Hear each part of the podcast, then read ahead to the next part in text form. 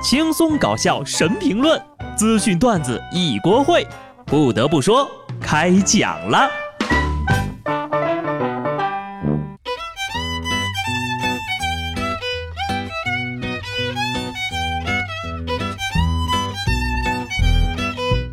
Hello，听众朋友们，大家好，这里是有趣的。不得不说，我是机智的小布。这两天呢，出门跟人打招呼都是，您看了吗？在我还没去看之前啊，每天一睡醒绝交一大片。万万没想到的是，逃过了朋友圈，竟然被微博热搜给剧透了。虽然说这句话有点晚了哈，但是我仍然要提醒大家，还没看复联的朋友，不宜上网，宜自闭。真的啊，不想被剧透的朋友，千万别上网，不上网保平安的。所以呢，为了不给大家剧透，我就决定迟几天再去看《复联四》。当然了，并不是因为我买不起首映的票。关于剧不剧透这个事儿呀，这两天网上呢是枪枪够呛哈。有一个争论点是呢，去看电影应不应该拍屏幕？有人说了，拍屏幕是对电影的认可和宣传；也有人说了，尊重电影不拍屏幕，并将片尾字幕一起看完。我个人觉得哈。不就是个电影吗？满网叨叨这么多天，是不是有点烦人了？是不是有点夸张了？这两天蹭热点的也很多哈，但是下面这个热点蹭的，我给满分。说浙江丽水有一家电影院在复联四正片前面呢加了个贴片广告，莲都区法院关于欠债未履行后果的快闪短片以及失信被执行人员名单。欢迎大家收看《老赖者联盟》二零一九。高，实在是高。老赖不能坐飞机高铁，但是能看电影啊。他们在影院看到自己个儿，会不会很惊喜呀？快看，我上电视了，IMAX 巨幕，还是和复联四同步上映的。据说呀，当地一个老赖就是发现自己在进院线之后，赶紧把欠的五万块钱给还了，因为上高中的女儿呢，周末要去跟同学看电影。不想让孩子丢人呐。嗯，不是什么好人，倒是个好爹呀。这是紧跟时代潮流的催债方式，而且啊，特别适用于有钱不还的人。还有啥哈？有钱不还的老赖可以去消费的场所，都给他安排上，让他们无处遁形，没脸做人。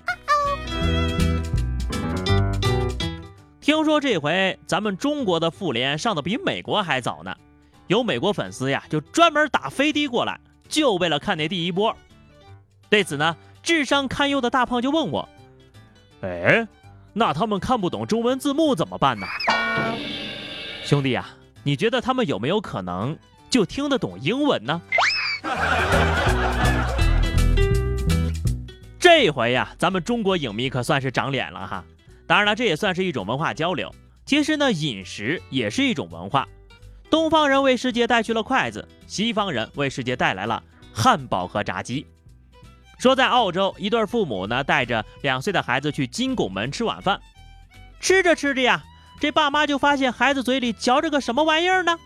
吐出来一看，竟然是个安全套，而且还是用过的。不得不说哈，你要是吃出来一个什么钢丝球啊、消毒水盖啥的哈，咱消费者也就认了。你说你吃出来个用过的套，你们到底在后厨干了什么呢？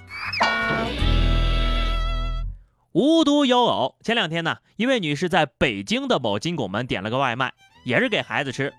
吃着吃着就发现呢，咬开的鸡翅里竟然有羽毛。上一个是套，这一个是毛，再下一个呀都不敢想了。知道你们货真价实是真鸡了。此时此刻心情复杂，一方面呢不希望又是故意碰瓷儿的戏码，另一方面啊，你说自己三天两头吃的这些东西，竟然这么原生态，内心确实也有点接受不了哈。突然我就想起来上期节目啊，就那个老公没给买鸡腿就砍人的那个女的，这事儿呀，要是让她碰见，估计拎着菜刀就奔门店了，根本就不会去举报。哎，你们有没有觉得哈？就现在呀，这有的这些媳妇儿呀，脾气有点过于暴躁了。最近呢，安徽有一老哥喝了点小酒，酒后吐真言，对妻子说了实话。其实我喜欢迪丽热巴。这给他媳妇儿气的呀，醋劲儿一上头就说要跳楼。最后呀，连警察都出动了。在这儿呢，先心疼警察叔叔一秒。你说这碰到的都是什么事儿啊？这个剧情呢，我看着也是有点眼熟哈。那个白云黑土不也是因为这事吵过架吗？赵忠祥是我的心中偶像，那倪萍就是我梦中情人，爱咋咋地。就这个事儿吧，说到底还是酒惹的祸。你要是没喝多呢，迪丽热巴就可以一直埋在老哥的心底，悄悄的喜欢。话说许志安出轨那事儿啊，又又又又又有新鲜瓜了。据港媒呢，香港业界传言，司机收了郑秀文四十万港币，拿到录影之后呢，郑秀文就示意司机把这个影片呢爆料给香港媒体。据知情者透露，郑秀文早就知道许志安跟黄心颖有一腿，但是他一错再错呀，让人心碎失望。因此呢，买通司机想要挽回许志安，并让小三名誉扫地。